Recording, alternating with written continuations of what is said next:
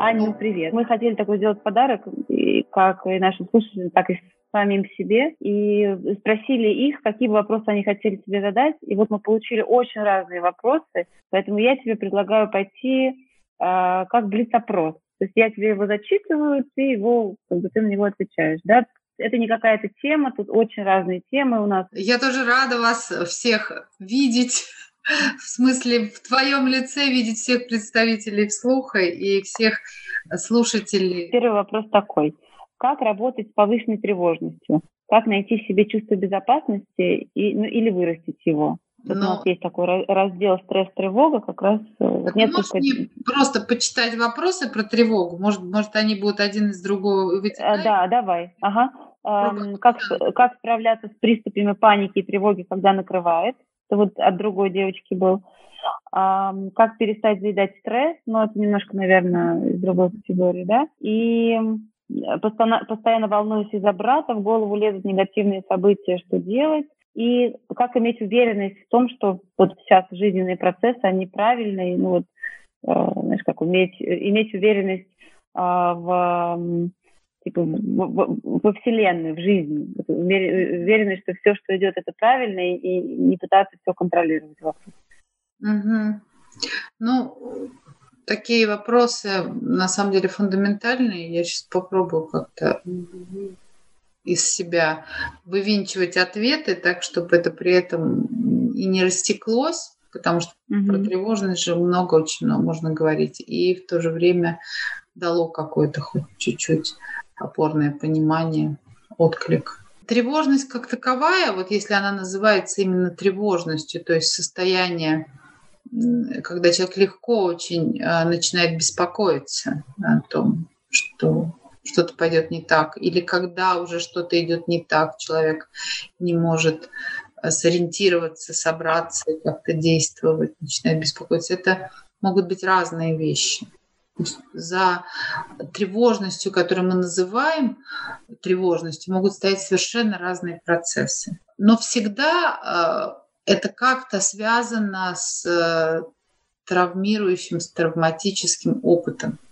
Как, как мне не хотелось бы это повторять, это слово, но за тревожностью всегда стоит травма. Но это может быть как и перинатальная травма там, в родах, и у человека формируется вот этот очаг. Это завязка на нейронную сеть. Это не просто вот э, как-то психологическая проблема, которую можно решить с психологом просто вот это более глубокая корневая история, которая требует э, к себе большого внимания. И работать с тревожностью – это работать с глубинным бэкграундом, со своей историей, что, что во мне. Да, это под психотерапию, но это и с выходом на тело, это и с э, отработкой вот этой вот семейной истории. Это очень хорошо, я знаю, тревожность контейнируется программой. Вот, да, я посмотрела же немножко вопросы, и я подумала, ну вот я сейчас начну говорить про программу, потому что действительно программные э, действия содержат в себе те самые алгоритмы, которые эту тревогу контейнируют. Что такое программные действия? Что ты ну вот 12-шаговая программа для взрослых детей из дисфункциональных семей, она построена mm-hmm. таким образом, что человек последовательно, поэтапно а, проходится внутренним своим э, осознаванием, с выписыванием по разным этапам э, в своей жизни. Он mm-hmm. от осознания того, что то, что с ним произошло в жизни, его, скажем так, поломало, до э, починки и вот в промежутке там будет и история про травму, и история про то, как она меня изменила, и про силу большую, чем я сам, которая может прийти и это все наладить.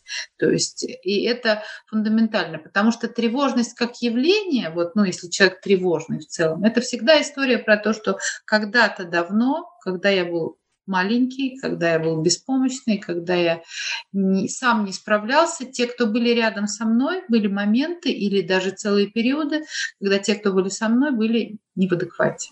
То есть мне было небезопасно, я выжил, но вот это состояние небезопасности или опасности а, разного рода, от там дома нет еды, его обстреливают бандиты, до родители пьяные, до родители эмоционально диссоциируют не в контакте, у ребенка потребность его не слышат, не читают, а наоборот ему что-то такое другое предлагают или очень формально взаимодействуют, то есть до неполного эмоционального контакта с родителями и нарушенного, до действительно реальных каких-то трагических событий, которые ребенок прожил, тоже не находясь в безопасной связи со взрослым. Потому что в безопасной связи со взрослым ребенок может пережить многое, он очень адаптивен.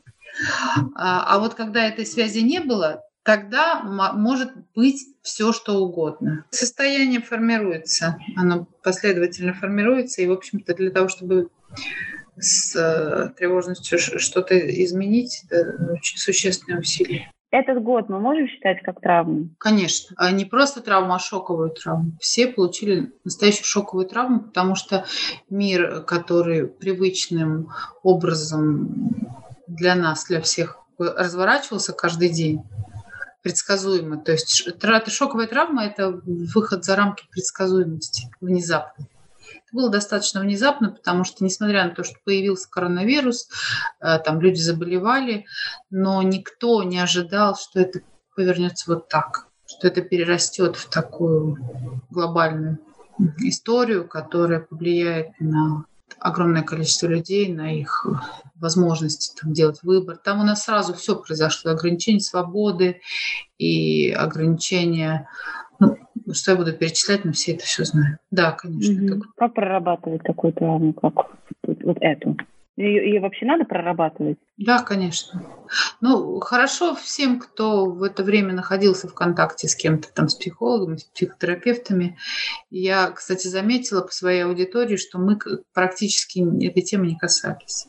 То есть мы работали вне поля ковида, и это тоже один из вариантов. То есть понятно, что все отдают себе отчет, проговаривают, у кого-то кто-то заболел, кому-то нужна помощь, кто-то, наоборот, там принимает какие-то меры, чтобы о себе позаботиться. Не то, чтобы мы диссоциировали из этой темы, изолировались, но Получается, что а, вот эта жизнь изменяющаяся, как, кто-то не смог куда-то поехать, у кого-то там возникли трудности а, финансовые, у кого-то с работы, у кого-то дети, у кого-то мужья. И вот мы просто весь этот контекст изменяющийся, он все время был охвачен вниманием. Это и есть то, что называется разделение.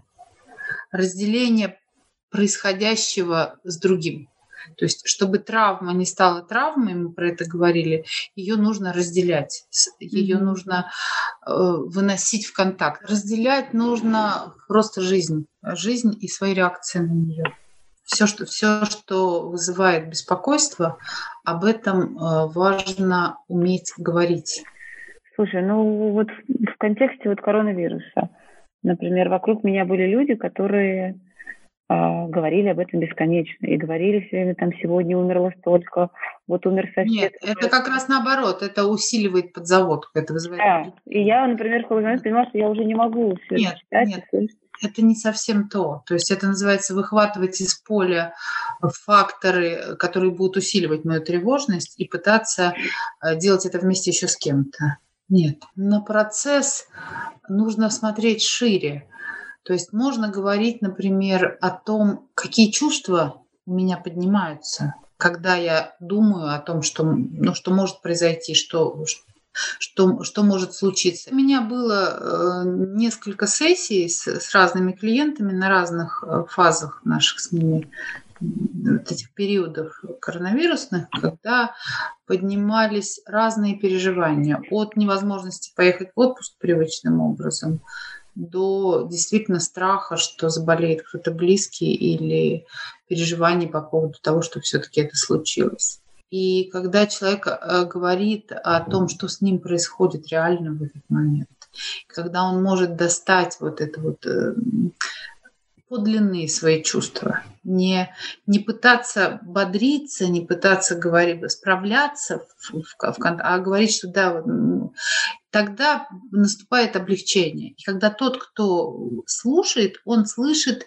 это чувство, и, например, другой слышит, и у него резонанс, у него вот ему тоже страх, и он говорит об этом в этот момент как будто бы третья сила, которая существует в пространстве, она приходит в это место. Э, это называется открытость, честность и такое прямое разделение подлинного своего состояния. Не попыток это рационализировать, там, усиливать или ослаблять, то есть без попытки что-то делать с этим своей голове mm-hmm.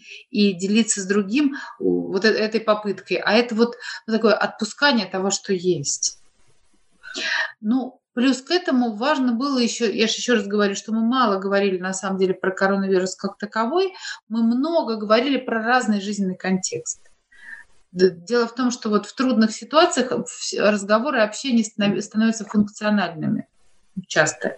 Люди мало общаются про свое внутреннее содержание. И то, что ценно для людей, которые приходят там и на сеанс к психологу, в том числе для психотерапевту, это возможность вот говорить и быть слышимым. То есть, когда человек говорит о себе, о своем процессе, о том, что с ним происходит, другой в данном случае это профессионал, он слушает его, и он не пытается там вставить свои пять копеек немедленно, а как раз пытается дать другому возможность это э, выложить полностью, а потом слушает себя и говорит, а что с ним происходит, что у него на это откликается. И вот это взаимодействие, оно на самом деле достижимо и с близкими людьми между собой.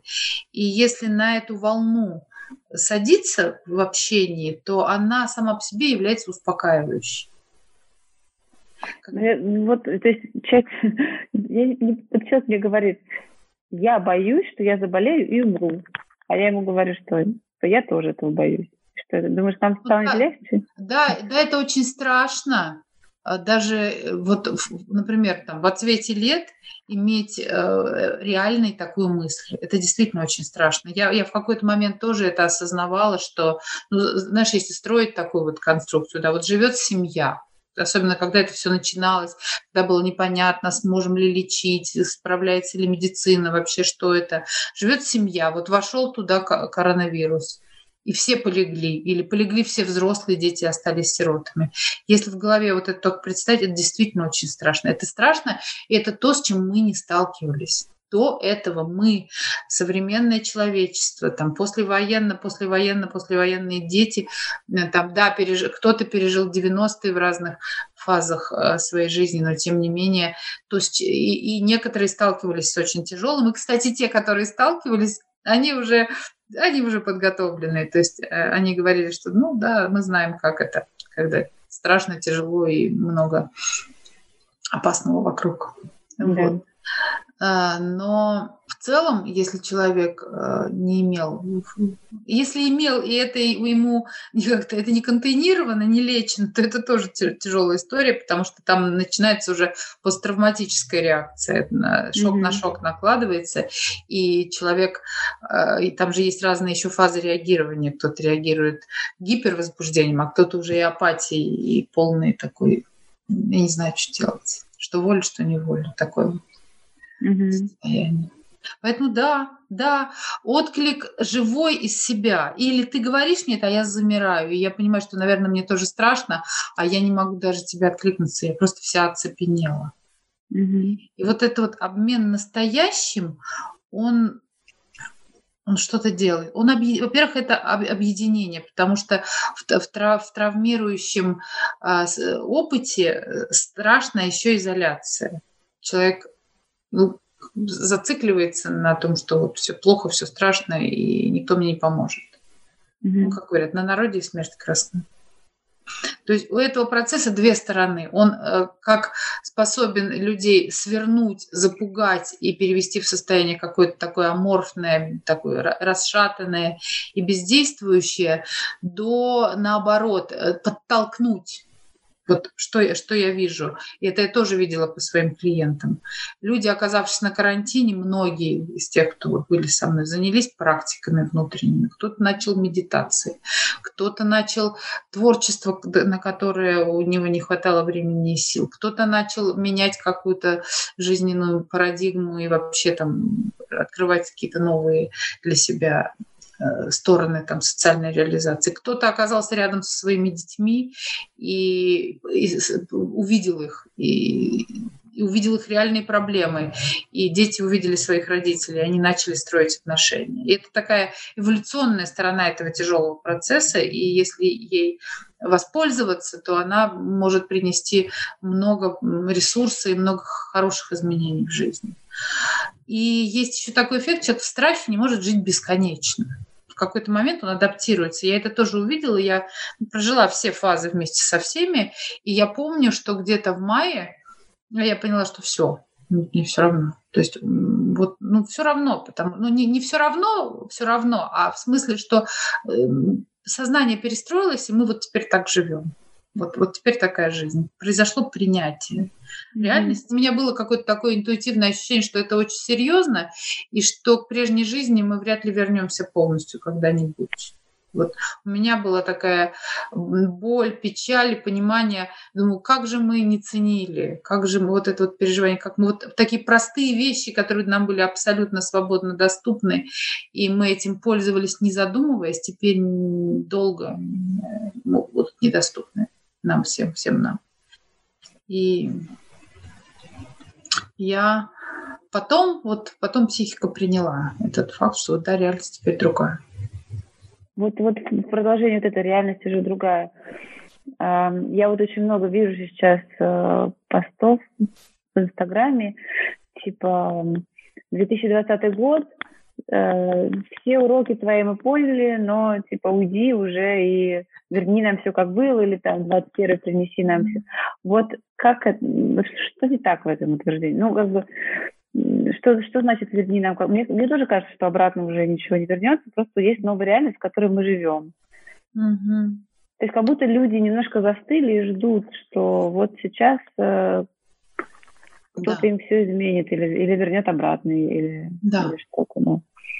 Да, время идет вперед, Э, оно, мы не можем вернуться назад в прошлое. Мы уже другие, мир другой, все другое. Ну, а есть, э, может быть, э, какой-то практический совет, вот как справляться с приступами паниками и тревоги, когда накрывает? Ну, да, я сейчас попробую дать практический совет. Если мы исключаем уже сказанное мной, что вообще-то если есть панические атаки, надо обратиться к специалисту. Mm-hmm. Вот все равно надо обратиться к специалисту.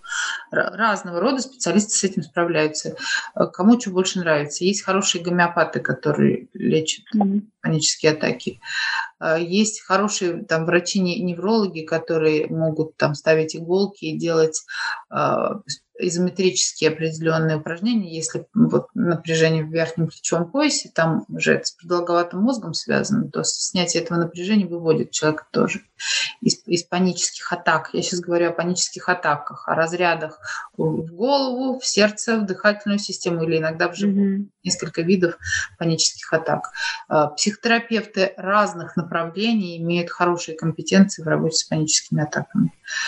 А, есть приложение на телефоне, называется «Антипаника» где, во-первых, быстро и коротко объясняют, что такое панические атаки, что от них реально никто не умирает, и быстро обучают, как дышать для того, чтобы состояние поменялось. Потому что дыхание – это такой непроизвольный процесс, который при этом мы можем немножко контролировать, немножко мы можем играть. И он имеет прямой вход в область бессознательного. Когда мы начинаем определенным образом дыхать, дышать, делать вдох, а выдох делать длиннее, например. В антипанике есть несколько вариантов. Я вот запомнила и выбрала вот этот, он мне нравится больше. Вдох на 3, выдох на 6.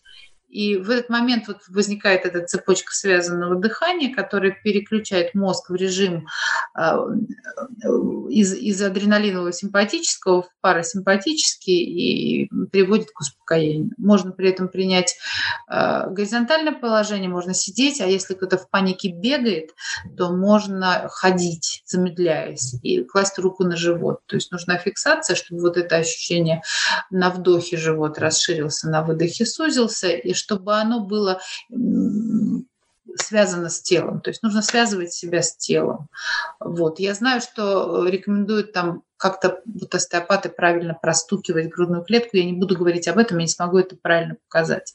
А, антипаника и связанное дыхание – это то, что касается приступа паники, именно как паническая атака, когда приходит из ниоткуда и связано не с эмоциональной компонентой, конечно, там глубинно это все завязано на эмоции, но это уже с выходом на тело, чтобы не путать. Панические атаки – это не фобические приступы, когда какая-то идея, что случится что-то плохо, и я потеряла равновесие ума, у меня такой эмоциональный панический аффект. Это разряды телесные.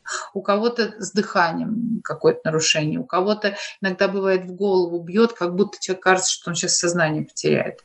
А у кого-то иногда даже это будет как кажется, что болит живот, а на самом деле это не живот, это тоже паническая атака. Они бывают такого типа по солнечному сплетению. Это все связано с иннервацией. Продолговатый мозг и разные участки иннервации в теле.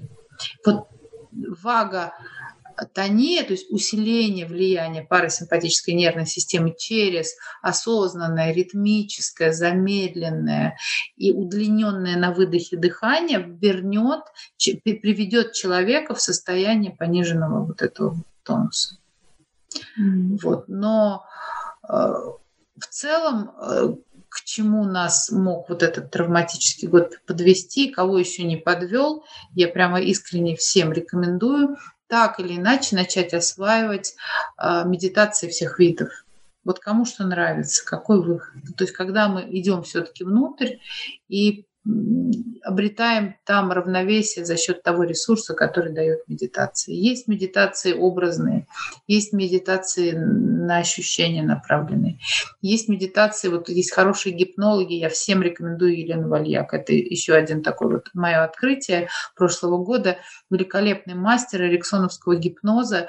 У нее очень много контента бесплатного на Ютубе, есть платные, очень работающие медитации и аффирмации, которые которые можно использовать вот как терапию. Э, э, есть сейчас э, тоже много предложений, люди обучают медитировать, если кто-то не умеет, обучают. Это важно освоить этот навык, нужен для приведения ума в равновесие. Обязательно. Mm-hmm. Поэтому справляться с приступами паники и беспокойства – это не работа на пожаре, это работа пожарных, когда мы тренируемся. Поэтому с самим приступом вначале справляемся как можем. Можно выпить много валерьянки или пустырника. Можно, можно как-то себе помочь прямо сейчас, но это повод э, для того, чтобы начать что-то делать э, со своими э, привычными моделями обхождения с собой, добавлять туда способы приведения ума в больше равновесия, чем он находится до этого и э, повышение уровня как это, резистентности. Очень много сейчас факторов внешних выводит из равновесия. Я считаю, что информационный детокс тоже есть по-своему профилактика. Я здесь больше говорю о профилактике. То есть меньше слушать контента беспокоящего. А, я как-то коронавируса нет. В какой-то момент я поняла, что собирать эту информацию больше нельзя. Просто надо перестать это слушать потому что есть информационные поражения, кроме вирусами информационными. Mm-hmm. И поэтому, да, надо быть информированным, надо быть в курсе того, что происходит. Ну, вот так вот, на, на вытянутой руке. Вот, да, там происходит что все, что все, что надо, сообщать по радио совсем, вот то, без чего нам не обойтись. А все остальное, да, пожалуйста. Если мы сейчас говорим вот о тревоге, которая про, про ситуацию вот в нашем времени, в том, что происходит сейчас, то и это при этом очень сильно бьет, конечно, по людям, у кого есть э, вот это вот глубинное дисфункциональное прошлое, когда порядок был нарушен там, в жизни, там, что-то не так в семье. Как...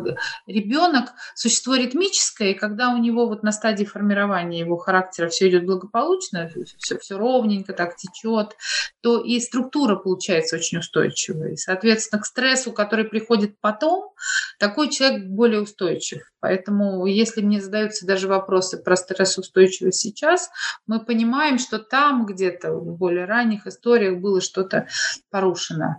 Но нет времени идти бежать на психотерапию, когда мне сейчас тревожно и беспокойно, сейчас время такое. Нет, можно пойти на психотерапию, но это принесет плоды постепенно. Что можно и важно делать прямо сейчас? Режим жизни, Вот очень большое внимание уделяется ритму. Повторяемость событий, э, режим подъема, режим засыпания. Это успокаивает, предсказуемость событий. Мы живем в ситуации, когда много непредсказуемых событий. Значит, надо создать себе предсказуемость во сколько мы кушаем, во сколько мы идем на работу, там, я не знаю, во сколько мы делаем зарядку, там, медитируем, а, во сколько мы все вместе пьем чай. А, когда разрушена в каком-то смысле большая общность, из-за того, что мы сейчас не можем объединяться и привычным нам способом. Нужно, ну и мы все понимаем, что, наверное, это про то, что она как-то, может быть, не, не так была собрана в каком-то смысле. Мы, мы сейчас не имея возможности пойти куда хочется, мы, чтобы организовать для себя жизнь или какое-то событие, или какое-то впечатление, мы будем думать, как это сделать, с кем мы хотим встретиться. Это заставляет нас относиться к этому по-другому. И очень важно тогда начинать с маленькой общности, то есть внутри семьи. Как э, брать опоры вот в постоянстве, в ритмических повторениях. А, как только наступает вот режим, ритм, появляется предсказуемость, и психика автоматически начинает успокаиваться. Вот, например, на программных собраниях, на встречах ВДА, там перед началом и в конце зачитывается один и тот же текст. Они говорят о том, что мы в себе обнаружили, почему мы себя идентифицируем с этой группой людей, и что мы беремся делать для того, чтобы в нашу жизнь пришли изменения, на которые мы рассчитываем, на какие изменения мы рассчитываем, и какие правила мы соблюдаем для того, чтобы внутри собрания э, был тот эффект, на который мы рассчитываем. И в конце зачитывается тоже вещи, которые вот фундаментальные, основополагающие, завершающие. Там, про безопасность, про то, что вы услышали, не должно выноситься. И это все повторяется, повторяется, повторяется. И это то, что, к сожалению, порушено в нашей воспитательной системе. Сколько, как говорят, сколько раз можно повторять? Маленькому ребенку повторять до 12 раз одним и тем же голосом, с одной и той же интонацией потому что не берет психика в раз. Мерность, монотонность и повторяемость. Это, к сожалению, у нас реализовано. Я не знаю, может быть, где-то еще, то, что я знаю только в вальдорфской школе. Угу. Они таким образом укачивают, успокаивают, у них сплошные повторяющиеся циклы, у них сплошные ритуалы, и у них дети в этом смысле очень стабилизированы. Угу. Э, это инструмент работы с тревожностью. Я вот я не знала, про что я буду говорить, потому что я понимала, что это очень глобально, но вот я об этом говорю, я понимаю, что это вот реальный работающий инструмент. Предсказуемость, повторяемость, ритмичность в жизни своей собственной и в жизни семьи, как маленькой ячейки, в жизни какого-то сообщества, в котором это должно усиливаться. Вспомните, как в фильмах, когда вот война, от советского информбюро, и все побежали к этому кто говорил так, про новости. Это тоже определенная связка. То есть этот голос, как он был важен, он звучит, его слышит, какие новости он приносит.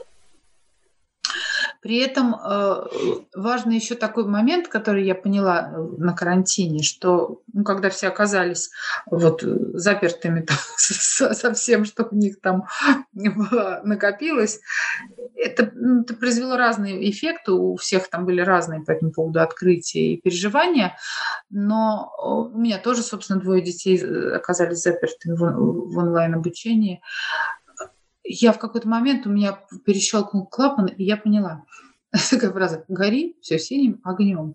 То есть в ситуации э, угрозы жизни, здоровья и безопасности остальные факторы уходят на задний план. Мы спускаем все, что вот учебный процесс как идет. То есть привычные стандарты надо немедленно понизить да. понизить их значимость, понизить их давление, потому что мы вообще не знаем, что будет. Сейчас надо просто выживать. И вот это правда про нашу фазу. Просто я имею в виду, что выживать но не в э, смысле низкого качества выживания, а перейти на низкие обороты и посмотреть, что внутри этого процесса нам надо починить. починить. И если возвращаться к теме тревожности, то починить чувство безопасности. И важная вещь такая, что тоже я поняла на карантине, что если ты что-то понял, это не повод бежать и доносить это все до окружающих, то есть посадить семью и сказать, так, семья, сейчас у нас будет ритмичность, повторяемость и безопасность. Обед во столько-то, ужин во столько-то, после ужина все собрались, у нас будет отчетное собрание. Это, не, это так не работает. Как, как в хороших вариантах здорово, если в семье единомышленники, муж и жена могут сесть поговорить и придумать, начать это делать сами. Вот без насилия поэтому я, например, начала с себя. То есть я выбрала... Нет, сначала я, конечно, хотела всех. Как раз столкнувшись, что это, это приводит к коллективному коллапсу, я решила вернуться к себе. Это очень важно, начать это делать для себя. И тогда это приносит ощущение безопасности. Что бы ни происходило, знаете, как эти истории, люди в тюрьмах, да, кто, кто лучше всего удерживался, кто утром делает зарядку, у кого есть какая-то своя внутренняя практика, какие-то свои смыслы, он на них опирается, и он через них сохраняет свою принадлежность э, вот, к, к человеческому сообществу. Очень важно. Не скатываться, потому что угроза жизни, она скатывает, э, рискует нас стащить вот почти в животный уровень. Вот. Животные и люди выживают по-разному. И нам вот в этом месте нужно, если шок и травма включают продолговатый мозг, а там мы действуем на импульсах, мы не думаем, то наша задача включать лобные доли. Почему я говорю про медитацию? Надо включать лобные доли, потому что мы тогда э, с эффектом справляемся, когда у нас работают лобные доли. Когда мы в продолговатом мозге, мы действуем инстинктивно. Сам не понял, как вдарил. Вот это оно. Конечно. Как побежал, подпрыгнул, заорал такие. И это, еще раз я говорю, это невозможно сделать в моменте. В моменте важно вернуться к тому, о чем мы говорили на самом первом подкасте. Как бы я ни поступил, себя не ругать оценить трезво ситуацию, что происходит, и дальше понять, что мне нужно делать для того, чтобы в следующий раз было получше. Угу. А скажи, вот у меня такой вопрос что-то возник. А если человек переживает тяжелое заболевание, вообще по-хорошему надо прорабатывать это потом? Ну, ты имеешь в виду ковид в тяжелой форме? Нет, я имею в виду там рак, инсульты какие-нибудь. Конечно. Но вообще есть специалисты, которые работают в, мом- в моменте, во время. Это, это всегда нужно, конечно, да. Потому, Потому что, что, наверное, потом человек с этим страхом нет все время живет потом. Ну, вот все по-разному. Есть разные истории. Некоторые люди очень мощно трансформируют свое сознание и переходят вообще в какое-то другое качество. Я такие mm-hmm. истории тоже знаю. Все по-разному. Есть ресурсные специалисты, есть люди, которые сами это пережили и могут быть очень полезными, очень ресурсными. Угу. Да. Это, это, это специальные люди, да, конечно.